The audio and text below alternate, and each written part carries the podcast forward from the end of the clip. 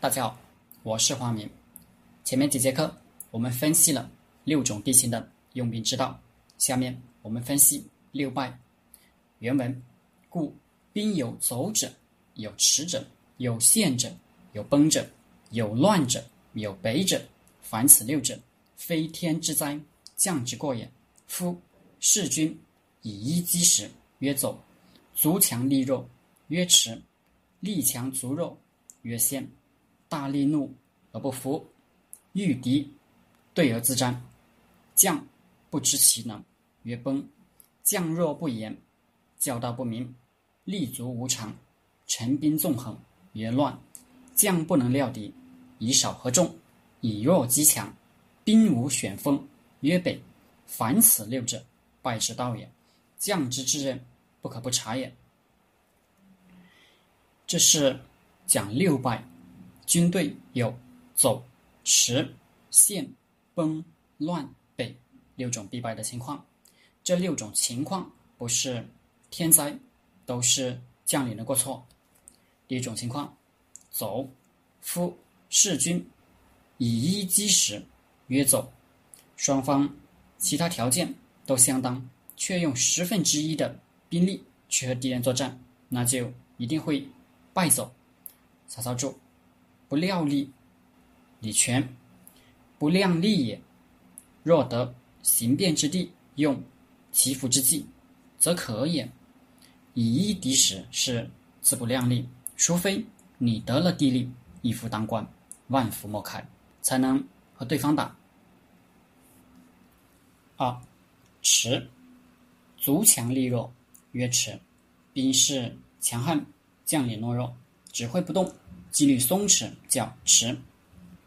吴楚及父之战，楚军是纠结了一些附属小国的七国联军，其中还有小国国君，又碰上楚军主帅杨盖病亡。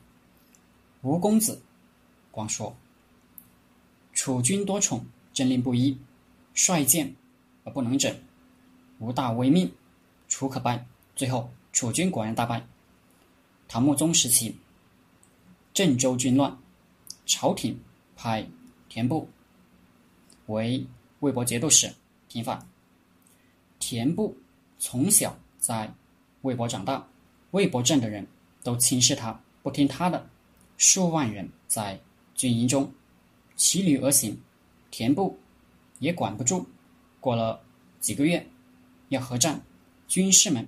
都不愿出战，田不无奈，给皇上上了一封仪表，陈述军情，并说自己无能为力，只能以死相献，自杀了。所以用人，他不仅要有才能，还要有威望，有驾驭人的手腕。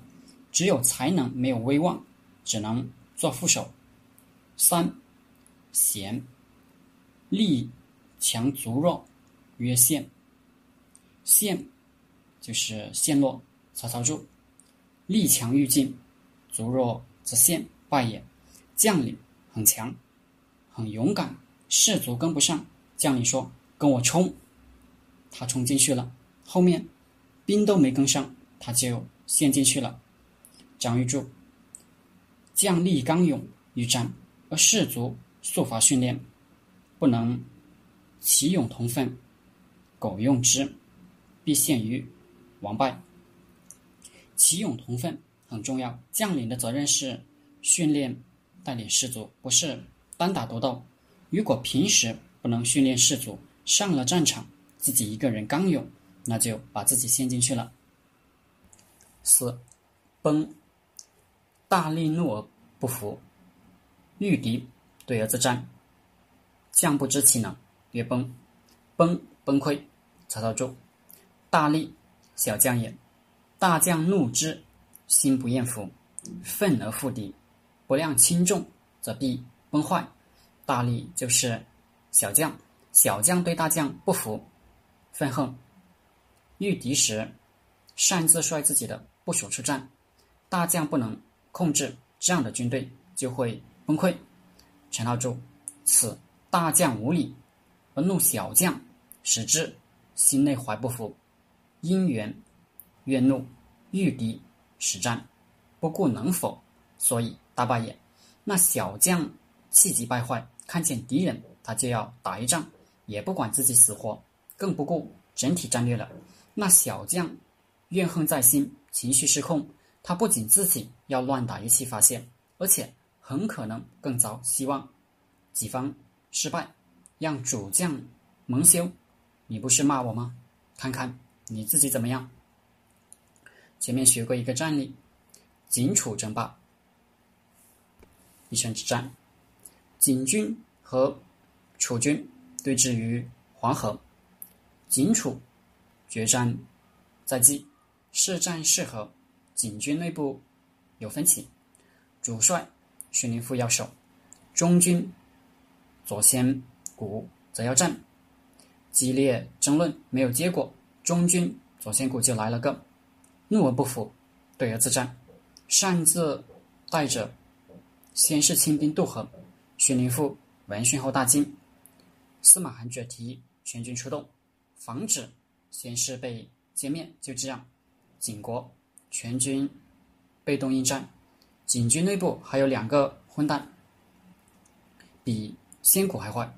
先谷主观上是要。为国建功，而这两个人为契合交谈，因为像荀林父要升官被拒绝了，心怀怨恨，希望景军大败，好让荀林父倒霉。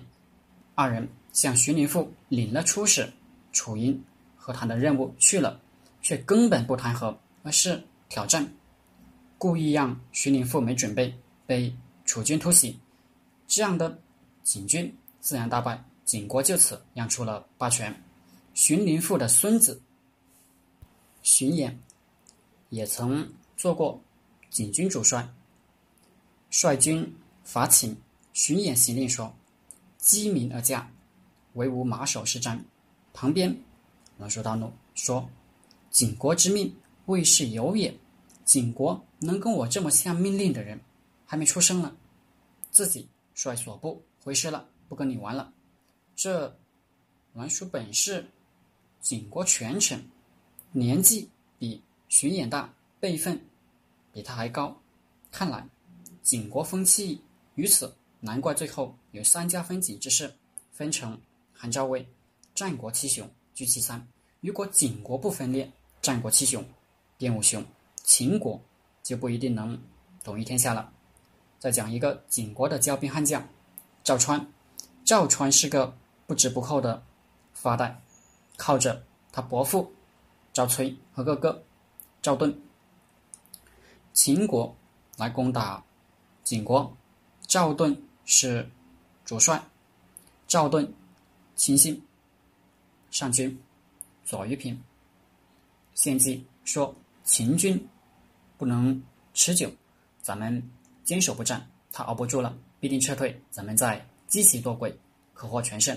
赵盾深以为然，下令坚守，不许出战。景军不战，秦康公急了，问流亡到秦国的石怀：“怎么回事？”